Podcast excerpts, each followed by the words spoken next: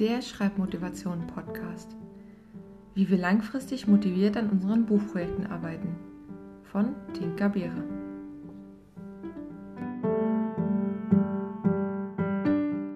Folge 20. Die 50k 5D Challenge. Als ich noch recht frisch in der Autoren-Community war und völlig in der Begeisterung des Nanos und der Camps versunken bin, machte ich Bekanntschaft mit der 50k 5D Challenge. Diejenigen, die es mit Erfolg ausprobiert haben, hielt ich damals für total bekloppt, doch wenige Monate später habe ich sie selbst bezwungen. Die Herausforderung, 50.000 Wörter in fünf Tagen zu schreiben. Das ist echt nicht einfach und ich werde es vermutlich nicht noch einmal machen, bei meinem ersten und bisher einzigen Versuch habe ich mich selbst in einen Schreibtief manövriert. Ich wusste danach einfach nicht mehr, wie es weitergehen sollte. Fünf Tage lang hatte ich eine Routine, alles andere zur Seite geschoben und obendrein noch eine Geschichte geschrieben, die emotionale Achterbahn also in kurzer Zeit durchlebt. Danach ging eine Weile erstmal gar nichts, aber ohnehin war die Uni dann zunächst wichtiger. Dennoch tut es unglaublich gut zu wissen, zu welchen Leistungen ich fähig bin, wenn ich es darauf anlege. Man kann es durchaus schaffen, wenn man die richtige Motivation hat. Vermutlich hätte ich es nicht einmal versucht, wenn ich zu dieser Zeit nicht in einer Schreibgruppe gewesen wäre, die sich gegenseitig gepusht hat. Oder ich hätte es einfach nicht geschafft. Doch es ist auf jeden Fall ein Versuch wert. Allerdings laufen die Vorbereitungen und die Dinge, die wir dabei beachten müssen, noch extremer ab. Wir müssen uns noch mehr Zeit zum Schreiben geben und sehr viel mehr delegieren. Meine Tipps für unsere 50k 5D Challenge. Wir sollten auf jeden Fall mit einem Plot schreiben. Wenn wir nicht wissen, wohin unsere Geschichte führt, was wenigstens ungefähr passieren soll, dann ist es schwierig, in fünf Tagen rund 250 Buchseiten mit Worten zu füllen, die am Ende nicht wieder gelöscht werden. Es ist eine Hilfestellung, kein Muss. Doch dass es auch funktioniert, wenn man eigentlich Discovery Writer ist, habe ich selbst gemerkt. Natürlich muss die Geschichte anschließend überarbeitet werden und mein Plot war jetzt auch nicht herausragend, aber es war zu diesem Zeitpunkt das erste Mal, dass ich überhaupt geplottet habe.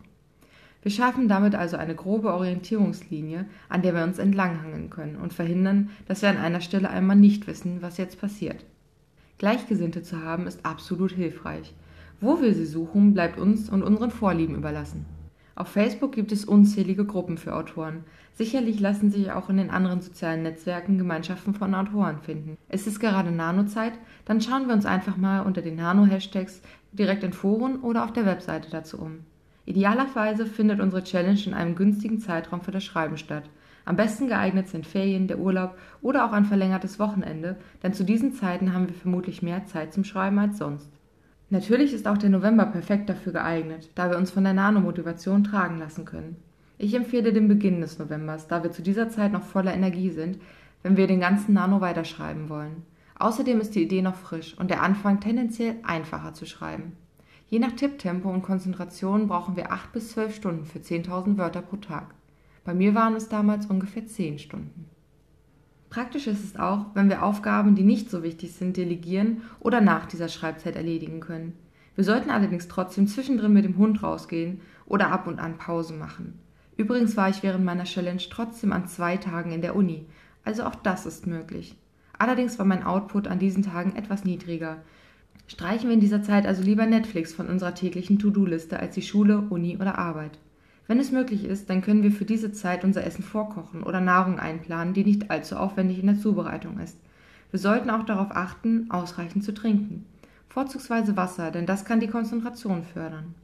Hin und wieder sollten wir wirklich eine Pause machen, denn auch wenn es nur fünf Tage sind, wie wir schreiben, ist es nicht ratsam, pausenlos mehrere Stunden am Stück vor dem PC zu sitzen. Lasst uns versuchen, Aktivitäten einzustreuen, die den Kopf frei machen und unseren Körper etwas bewegen.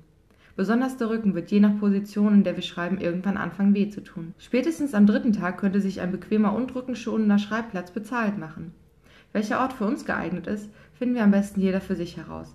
Es gibt Autoren, die schwören darauf, im Stehen zu schreiben, aber ich weiß nicht, ob ich zehn Stunden lang an einem Pult stehen und schreiben möchte. Alle anderen Dinge, die uns helfen, die Challenge zu überstehen, sollten sich aus unserer täglichen Schreibroutine ergeben. Die beste Schreibzeit, unser Handwerkszeug, wie wir schreiben mit der Hand oder am PC, ob mit Plot oder ohne, Nervennahrung und so weiter. In der Videobeschreibung habe ich eine Übersicht der geplanten Folgen, die in dieser Folge erwähnten Bücher und Webseiten verlinkt, soweit dies möglich ist. Dieser Podcast basiert auf meinem Motivationsbuch 30 Tage Schreibchallenge. Es ist als E-Book auf Amazon und als Printausgabe überall dort verfügbar, wo es Bücher gibt. Weitere Informationen zu mir findet ihr auf www.tinkerbeere.de. Folgt mir auch auf Instagram tinkerbeere oder unterstützt mich auf patreon.com slash tinkerbeerewriter. Hier veröffentliche ich die Podcast-Folgen für die Unterstützer ab 1 Dollar bereits zwei Wochen früher. Ich danke euch fürs Zuhören und besonders meinen Unterstützern auf Patreon. Finden wir also eine Gruppe von mutigen Mitschreibern, die gemeinsam mit uns die Challenge angehen.